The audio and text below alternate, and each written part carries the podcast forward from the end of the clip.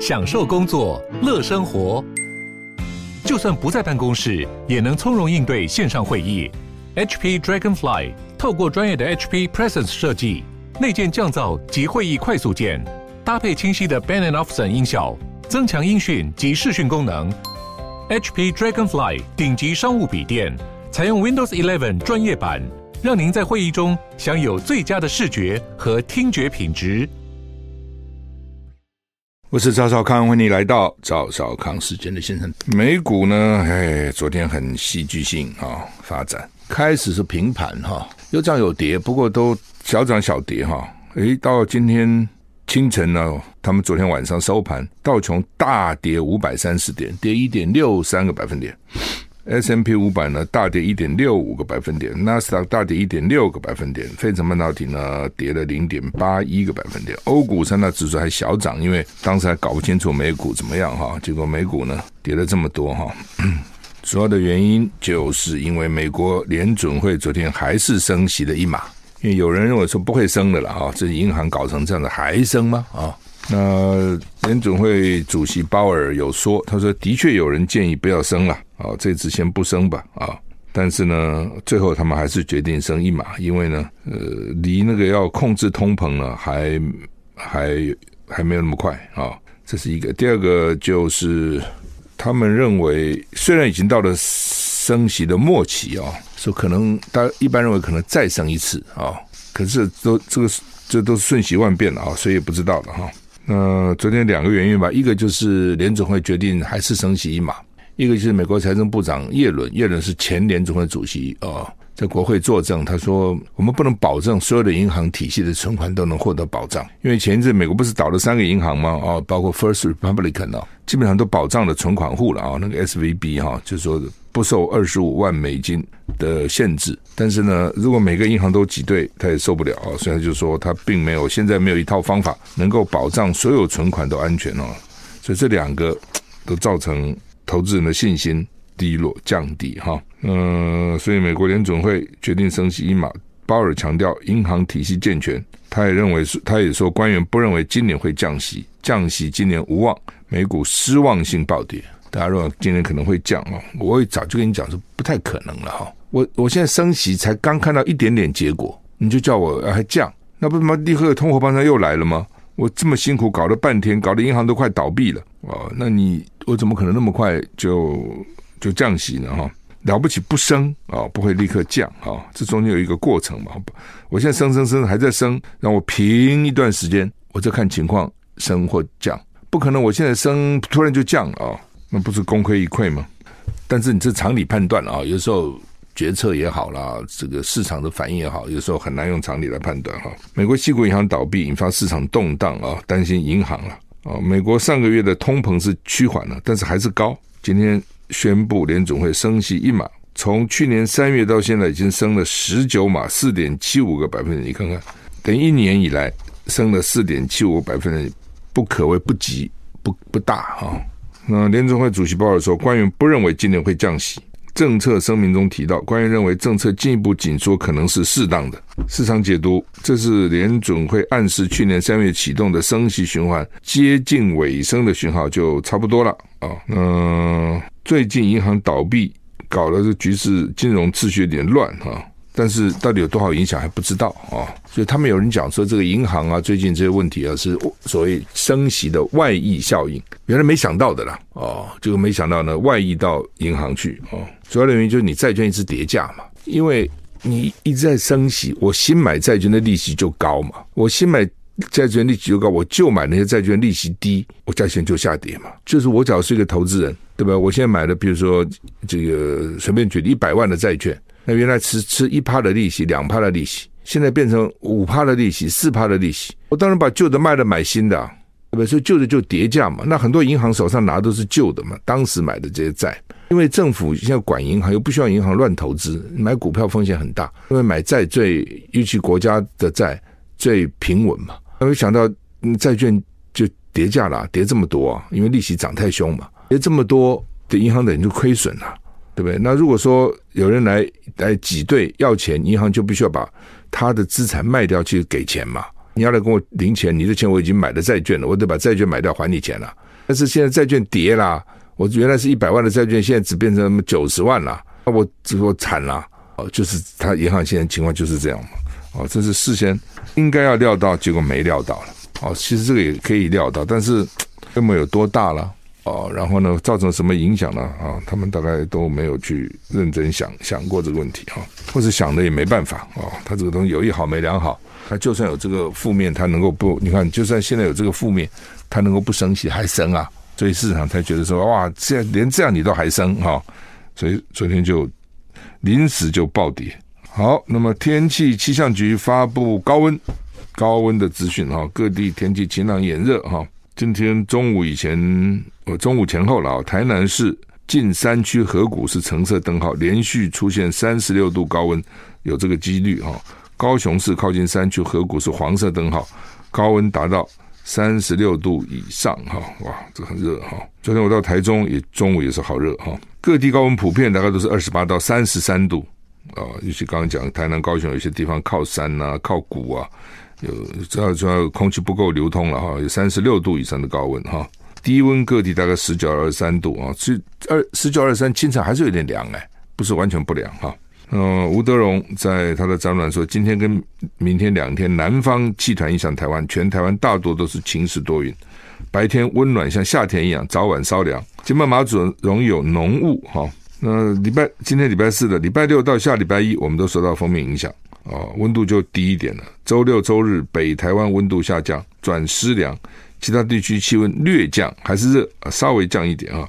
下礼拜一各地气温略升，礼拜二封面还在华南到台湾一带活动，所以呢，封面来就会有雨了啊。呃，越往南啊，下雨的几率越低哈。那所以到时候会怎么样？不知道啊，因为它这个这个，它现在都是用电脑的这个模拟。模拟的这个模式在那边分析哈，所以如果太久以后呢，他就不敢讲他分析正确是这个意思哈。台股现在跌十七点哈，那洪都拉斯外长否认跟我们要二十五亿的美元的金援哈。那洪都拉斯跟大陆说要建交，洪都拉斯外交部长否认说曾经向台湾索取二十五亿美元，宣称他们是债务融资哈。那路透社说，洪都拉斯总统卡斯楚在推特上宣布寻求跟中国大陆建交的前一天，洪都拉斯曾经向台湾索取二十五亿美元的金援。那洪都拉斯外长说呢，这不是金援啊，哪有援我们？是协商的再融资的机制哦，跟你以前有借的钱，现在再借钱啊，再融资是说借的钱到期呢，哦，再融资不还呢，还是怎么回事啊？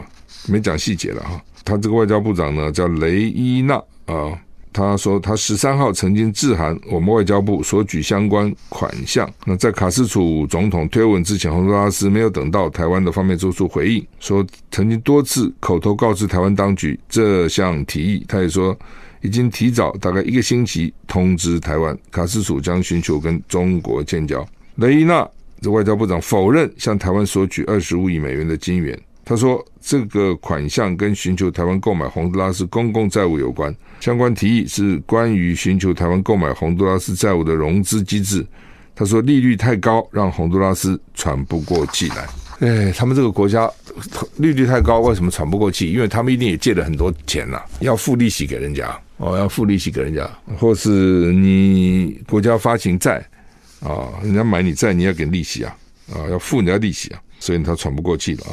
看起来他也没否认啊，他但只是说，他说我说不是跟台湾要钱呐，我只是跟台湾融资啊，借钱而已啊，啊，没有要钱了。反正这些国家哈，跟你真的没有什么道义了。哦，我们常常讲什么道义之交，道义之交，道义个鬼了，他就是厉害，就是利益啊。而且呢，如果只有一边有利益的话呢，他还不能予取予求。他两边有利益的时候呢，诶，他就可以拿翘了。你不给我，他给我。那他给我，你要不要给我呢？哦，对那边也讲啊。那你不给我，他给我，是你给我少，他给我多，你要再加码，就变成这样啊。那呃，其实多年来就是这样维系的啦。这些这些邦交国了啊。那只是因为最近我们又比较野心比较大，要把什么波罗的海三小国啦、捷克啦这些拉过来，所以虽然没有邦交，也给人家不少钱，一给就什么好三亿啊，好几亿美金呢，百亿台币呢。哦，所以。其实有邦交的国家就眼红嘛。最近呢，这调枪不知道怎么回事哈。最搞最早的是这个龙泉新兵训练中心遗失一把点四五手枪，接着陆战队九十九旅枪弹检查发现短扫 T 九一步枪，枪击两件。昨天传出来，保安警察二总队获报，桃园一个六十一岁的罗姓男子呢，涉嫌改造枪械及子弹，去搜索他的住处，查获大批改造枪支、改造啊、改造枪支、子弹跟主要零件，其中 T 六五 K 二步枪。上面还看到中华民国造，还就序号四二二零四六，其他的这个弹药箱写着弹药的名字哦，所以检警初判国军产制哦，现在写着中华民国啊制造啊等等哦。那国防部一听到，赶快，这是警察查到的嘛？主要警察到网络上去看，网络上有人要购买，说我要购买这些东西。啊，警察说你要什么购买？他这样去看，也不就是一个住宅，并不是一个什么多大的犯罪组织啊，就是一个单干户住宅，居然里面有一大堆各种武器啊！那国防部就赶快通令各军种，警告我查有没有军火外流。那这个枪的序号一查地点是嘉义的新训旅，新新兵训练的这个旅了哈。那这个旅全面清查，说我们的 T 六十五 K two 都在啊，没有减损呢，到底怎么回事？那为什么外面的？T 六十五 K two 上面写中华民国造，那他们说他们一种可能就是外面嗯这个仿造是有可能的，一种是里面那个是个假的，真的偷出来了，里面的是仿造的啊、哦，到底谁是真谁是假哈？现在还搞不清楚，你这个怎么看呢？对不对？你部队里面认得出什么真假吗？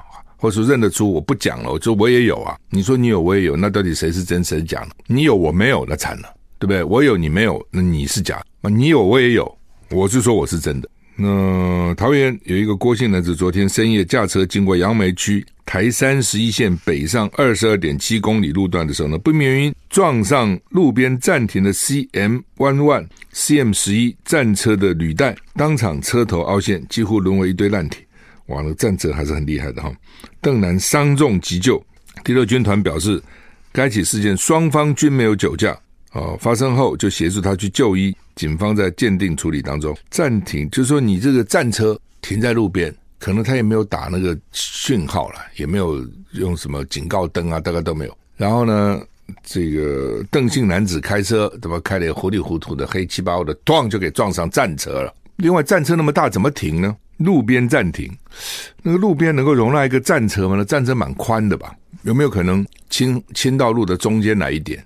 路路面里面一点点哦，反正开车就给他撞上，真的要很小心哈、哦。所以现在开，因为最近都在演习哦，最近他这个小汉光在演习，所以呢，飞机也出动啊、哦，这个这个各种陆军各种车辆也出动。那在路上呢，不小心碰到像这种就摔倒了，而且这么严重，你看这个一撞，人也昏了，车也毁了，很严重的哈、哦。好，那么法国一个核能计划是怎样？法国国会周二多数。投票赞成新的核能投资计划，要新建六座核反应炉。国会四百零二票赞成，一百三十票反对。总理说，参议院上个月已经通过，哦，众议院压倒性通过，这叫做共同建设。主要的是在对应气候变迁跟保障法国的能源自主，两个都很重要。法国能源制度很重要，气候变迁啊也很重要啊。气候变迁呢，少少烧炭了啊，少烧天然气了。能源部说，在建设新核电厂的过程中，行政程序应该会延长现有核子反应炉的使用寿命。计划出炉的时候，法国现在已经有五十六座核子反应炉严重停摆。不，法国的核子反应有五十六座已经严重停摆好几个月，核电产出近三十年来新低水准。在法国西部建造中的第一代的的第一代的压水式反应炉 EPR 进度落后，而且预算超过好几十亿欧元。最近都一再追加预算哈，工工人的工资也涨，工人找不到，另外材料了各方面都涨。那前前天这个经济部啊，就用这个来来来想要搞认知作战呢，就被我在脸书上骂。他就说呢，很多用核电的国家哈，包括法国，电价都比我们高，都涨价哦。这个话就好像说用核电呢，价钱不见得便宜，反而贵，这是乱讲。你核电一度电就一块多嘛？你到网上去看经济部发表的这个结果，核电是一块多一度啊。哦，然后呢，这个其他有些电呢，三块多、四块多、五块多、七块都有，所以核电最便宜哦。那当然，经济部的讲法就是说，那为什么法国用核电呢、那怎么它电价比我们贵呢？好，这就牵涉几个问题。第一个，我们的电价，台电中油是赔钱的，去年赔五千亿，五千亿他们自己叫这个中油台电先暂时忍住，不要去涨价。为什么？他怕影响选举结果。但是不涨价，欠着债，那个债没有勾销，哎，还在那里啊。哦，你将来还是得付的，纳税人还是得付的，这是一个。第二个，法国今年遇到大旱，法国的核电厂都是河水来冷却的，跟我们海水不一样。我们休息一下再回来。好，那刚讲哈，这个我们经济部哈是乱讲一通哈，就说哎呀，法国人家核电的这电价比我们贵。第一个，我们的电价是假的哦，那个电价不是真实电价，而且中油哈，我们的天然气是中油进口的，中油去年赔了两千五百亿，起码一半以上是用在台电。中油进口的天然气不是只给台电呐、啊，也给其他的这个国内其他的这个工业使用。但是呢，一起码一半是给台电的，所以那个钱都不算了。中油吸收了嘛，它台电就没有把那个算它的电价。所以台电公布的那个发电的成本，烧煤比烧天然气还贵，天然气还比较便宜。为什么？因为天然气中油吸收了一部分嘛。煤价钱是涨了，没错哦，煤价钱是涨。就是大陆呢，原来他也想去搞这个什么。清净空气啦，就是全世界现在都在搞这个嘛，净零嘛。那大陆一搞以后，发觉不对劲哦，觉得他这个经济受不了，所以大陆去年开始又恢复烧煤了。所以呢，煤价就涨了，你知道吗？大陆用什么什么就涨，所以呢，煤价也跟着涨。所以去年这个我们进口煤的成本也增增加，这是真的。哦，但是呢，天然气也涨啊，天然气是中油吸收了。哦，中油当时当年就跟台电在抢，到底谁应该有权利进口天然气？中油抢到了哦。结果没想到呢，天然气现在涨价让中油赔钱，其实就这样，好吗？这个是一回事。那法国的核电厂怎么回事？法国的核电厂很多在内陆，不像台湾这个海岛四面环海，所以它很多核电厂的冷，大家核电厂的当核核这个反应器开始这产生能量的时候，它会产生热，热就要冷却，否则机器受不了。台湾。核电厂为什么都在盖在海边？用海水冷却。你到那个核二、核三，你看就看得到嘛。核核一、核二厂，它排出来，对不对？都看看得到它排出来的水。那核三厂曾经怪说，因为核电厂排出来水过热了，所以呢造成珊瑚白化，大家记得吗？所以我们是用海水冷却，海水有取之不尽，用之不绝嘛，不竭嘛。但是法国很多是在内陆，法国是用河水来冷却，因为它核电厂太多了。法国百分之七十的发电都是核电厂，当它那么多核电厂的时候呢，它不能都在海边呐，所以它有些在内陆也不少，一起码一半。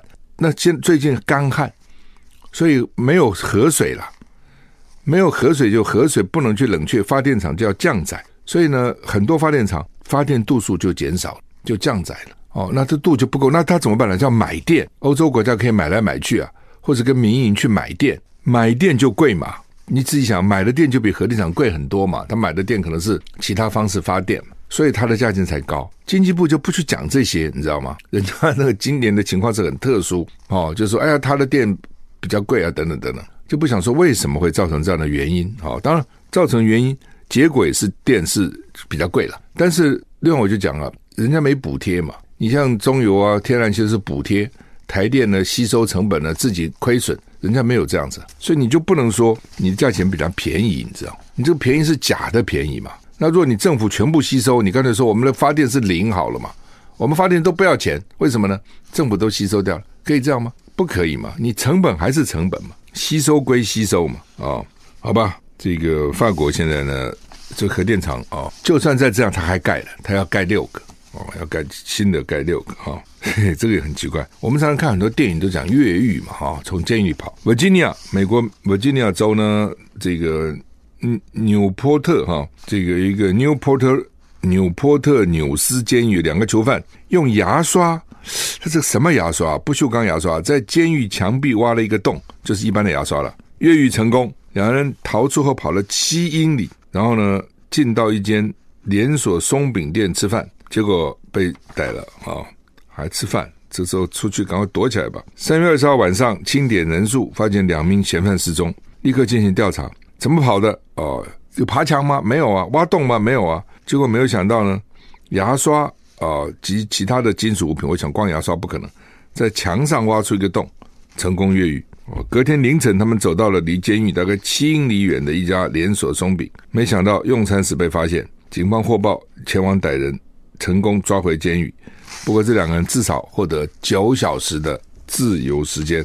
生命诚可贵，爱情价更高。若为自由故，两者皆可抛。好，这是罗曼·罗兰讲过的哈，就是自由的可贵哈。所以呢，自由真的很可贵。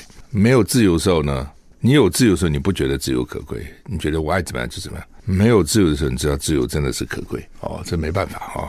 所以常常讲哈，我父亲的时候跟我讲说，你知道军人最大的牺牲是什么？不是什么待遇比较低一点呐，哦，不是什么，这是你们讲的都不是。军人最大的牺牲是没有自由，对不对？叫你住军营就住军营啊，叫你调动部队就调动部队啊，叫你演习就演习啊，叫你干嘛你就干什么，是没有自由的哈、所以。自由是最可贵。那这两个犯人就为了自由，不过他一定是因为出来，第一个他走了走了九个小时，然后呢，衣服到底有没有换不知道。如果你就穿那套球衣到早餐店吃早餐，那不会被他认出来吗？哦，而且他走了一夜，他觉得走很远，其实也就不过走了七英里，走了十一公里而已哈，其实走的也不算远哈。那当然，你这种东西就赶快躲起来吧，你还大摇大摆。去吃早餐，你们脑筋坏掉。美国公布十二种最脏的水蔬蔬菜水果，草莓连续八年，草莓在台湾也是每次检查那个农药含量很高的，因为它很娇贵，大概虫很喜欢，你爱虫也爱啊，哦，所以呢就要喷农药嘛。第二名是菠菜，菠菜这个惨了，菠菜怎么会这样呢？哦，到底怎么回事呢？我们休息一下再回来。美国有一个环环保工作组织 EWG 啊。呃，说要吃以前要洗干净了哦，这些农药含很多哈。第一草莓，第二名菠菜，第三名芥菜跟羽衣甘蓝啊，甘蓝哈，羽衣甘蓝经常他们那个生菜的时候放放在里面哈。第四名是桃子，第五名是梨，第六名是甜桃还不一样，第七名是苹果，第八名是葡萄，第九名是甜椒跟辣椒，第十名是樱桃，第十一名是蓝莓，第十二名是四季豆啊。这些在台湾也都差不多哦，比如四季豆哦，农药含量也很高哈。但农药含含量很高的原因，第一个就是可能是因为它虫害，虫喜欢吃。当你虫喜欢吃的时候，它就虫如果不喜欢，有些那有些那个水果蔬菜苦苦的，或是那个颜色怪怪，虫根本不吃，虫不吃，那你擦什么农药呢？不需要嘛。哦，所以虫跟人在竞争嘛，你爱吃，它也爱吃，这是一种哦。那另外一种就是可能它就是比较容易坏掉啦，或者容易什么受到影响。不，我想还是主要是要防虫，主要还是病虫害喜欢它。哦，这要注意哈、哦，这蛮麻烦的。通常我们吃水果，尤其是有皮的哈，你就觉得有皮的皮。削掉不就好了吗？可是你在削皮的时候，你的手已经碰到它那个皮了，所以你还是要洗一洗。不要说因为我削皮的时候我就不洗，你还是把农药洗掉。洗是不是能够洗完全的？也洗不完全。但是能多洗一点就多洗一点。至于说专家告诉我们，什么蔬菜放到水里，什么冲过来冲过去，冲过来冲过去，谁有那个那个时间去这样搞啊？这是一个。第二个，你到外面餐厅吃饭，他可能这样给你洗吗？不可能的。我以前很久以前，那是很多年以前的，我曾经到那个景美市场去看人家。就是四星过来那个不是有一个溪吗？他们就把那个蔬菜就放那个河里面，这样抖一抖，拿起来就到市场去卖了。他洗什么啊？他怎么可能洗呢？有时候我常常觉得，你不要到那个水沟里去弄，搞不好还比较好哈。你弄起来看起来是有水的，结果嘛，搞不好更脏。好了，不管了，基本上就是这些东西回家，第一个呢，手碰的时候你要很小心，你不要以为是有皮我就。第一个，很多人是连着皮一起吃的，很多东西我是连皮一起吃的。这是第一个，第二个，就算你不吃皮，你在削皮的时候，你手去碰到皮，你总会碰到果肉吧？你削了皮再碰到果肉，不是也也也污染到吗？第三种，有些东西是可以农药是可以穿进果皮的，因为果皮它也不是没有缝啊，它有细也有也有缝啊，也有细胞壁啊，它也可以进去啊，哦，所以讨厌了啊，而且讨厌一些蓝莓啊，像这种小粒的哈，樱桃啊等等哈，这个你说一颗一颗洗，那么怎么个一颗颗洗法呢？对不对？你说苹果我还可以一颗颗洗啊，梨还可以在外面洗啊。你说蓝莓本来就软软的，樱桃最怕软了，对不对？樱桃要好吃，硬脆甜多汁。如果软软的我就不吃了。你要吃那个软软的樱桃吗？那那些樱桃哈、哦，所以你到外面去买，经常很多时候呢，他就用手去捏，很多人就捏那个樱桃，捏硬的，那么捏捏捏捏软了，剩下都软的哦。那你洗的时候。如果软去洗，用力去洗它，不也洗软了吗？就不好吃了嘛。所以都很讨厌。我通常在水里面这样冲冲冲冲冲冲，我不会一颗一颗去洗了。但是看起来你就洗不干净嘛，就变成这样子。哦，那你说还要无毒的，所有这些蔬菜水果，包括鸡蛋什么都是这样，无毒的就比一般的贵了，有机的又比无毒的贵，就贵很多哦。因为同样一块田，你去看嘛，你要是有机的话，那个产量比旁边少很多啊。哦，第一个你不喷农药，不喷不这不搞这些东西，这个产量就会少。第二个，虫都过来你这里了，因为别的旁边有虫。旁边的田有虫，啊、有农药，你这个没有，虫就过来把你都吃光光哦。所以为什么它贵？它当然贵了，它成本贵好几倍啊。好，那俄罗斯要派一个部署一个师，诶，要部署灵宝暗防飞弹系统在千岛群岛北部的谎言岛哦。俄俄，他到俄罗斯到底有多少兵？我们觉得你在乌克兰好像最近的兵都打不够了，怎么还有一个十万人呢？俄罗俄国是。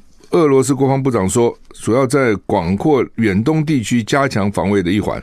说，因为美国为了遏制俄罗斯跟中国大幅增加在亚太地区的政的这个部队哦，所以呢，俄罗斯也要啊要把千岛群岛周围安全呢要加强。所以呢，在千岛群岛北部的谎言岛布一个飞弹师啊。那这个美国密友盟友日本。坚称拥有南千岛群岛，就是北方四岛的主权。哦，这些岛屿在二二战结束被苏联军队占领。哦，那但是日本没有对位于千岛群岛北部的谎言岛宣称主权。这个日本承认这是俄罗斯的，俄罗斯人部一个师。哦，因为南千岛群岛就北方四岛争议，所以使俄国跟日本到现为止还没有正式签订结束敌对的和平条约，到现在没有。哦，从某个角度还在打仗。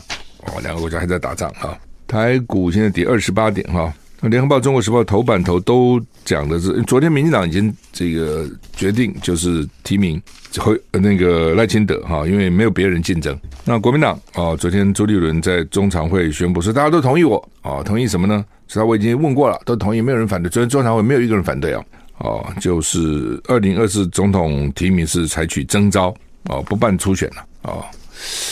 那因为郭台铭当时还讲说，等国民党一个初选办法，现在看起来没有初选。不过征召对郭台铭也不是说就关起门来了哈，因为征召可以对非党员征召嘛，就像那时候征召张善政到桃园，张善政不是国民党党员，所以呢，郭台铭也有机会了哈。不过，不过他到底要怎么征召了哈？那好像之之前认为说侯友宜也希望征召了啊，因为征召可以说不是我要选嘛，那是国民党征召我嘛，所以呢，你就不要说我是落跑。不，这都是很表面的说法了啊，就是只是形式上，是人家骂你还是照骂不误嘛？你人家征召你可以拒绝啊，干嘛征召你就一定要呢？哦，所以你还是要还是想嘛？哦，所以要被骂还是会被骂。我们休息一下再回来。好，那么国民党决定啊，这个提名采取征召的方式哈，呃，就说国民党跟民进党的不同，就是民进党他的这个办法定了以后，他大概就是按照这个办法。那蔡英文上次想赖皮啊，想叫蔡呃这个赖清德不要跟他竞争。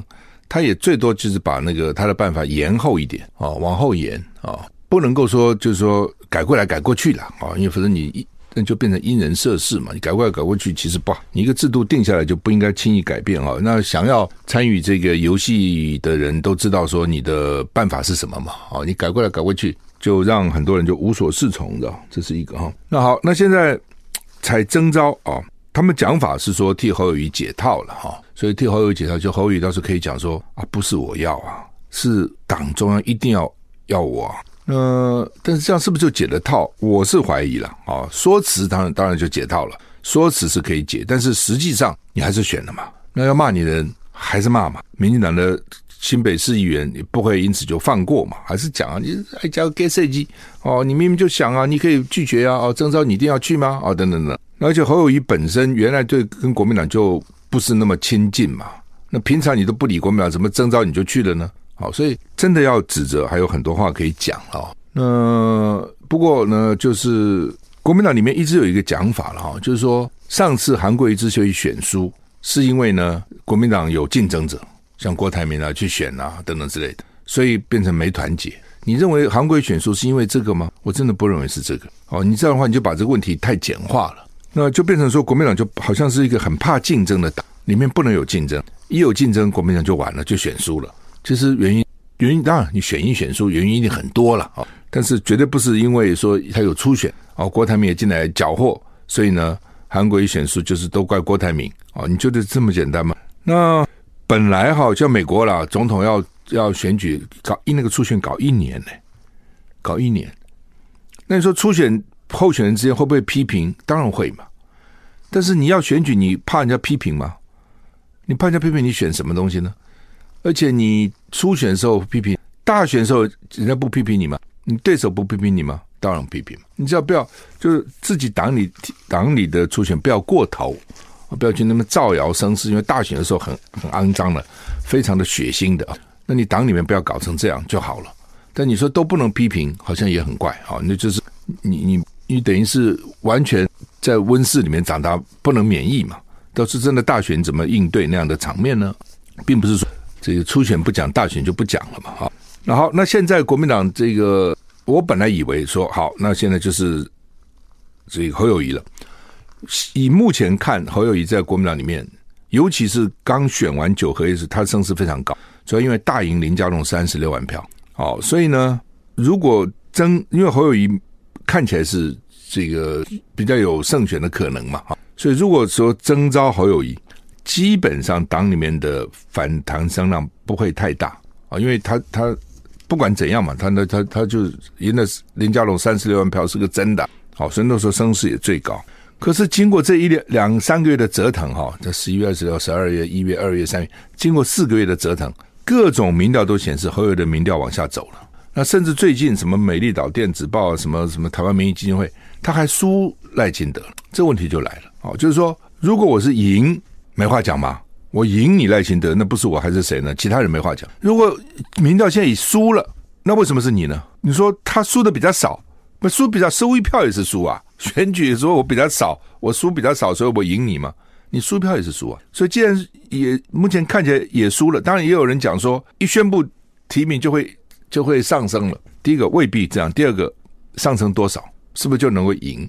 所以，当你怎么看起来就输了？那这时候呢，别人哈，就其他人想要想要选人，就说：为什么他现在也输啊？我也输啊？那为什么他不是我呢？你说他少输，少输就是赢吗？少输也是输啊？哦，讲这个什么意思？就是说，如果有一个一定会赢的人征召，大家没话讲；如果现在不一定，那这时候就要找勇士能够赢的人。那什么样人叫能够赢呢？哦，不管他有各种方法，可能他用民调的方式，可能用这个这个党员选举的方式，不管怎样，他会要要有一个过程，知道？这个过程就是，比如说政策发表、辩论，就像竞技场嘛，你要竞技啊，啊，来说最后勇士出现，比如说啊，今天国家遇到外侮了，我们要争勇士一名，能够杀敌啊，那你怎么争呢？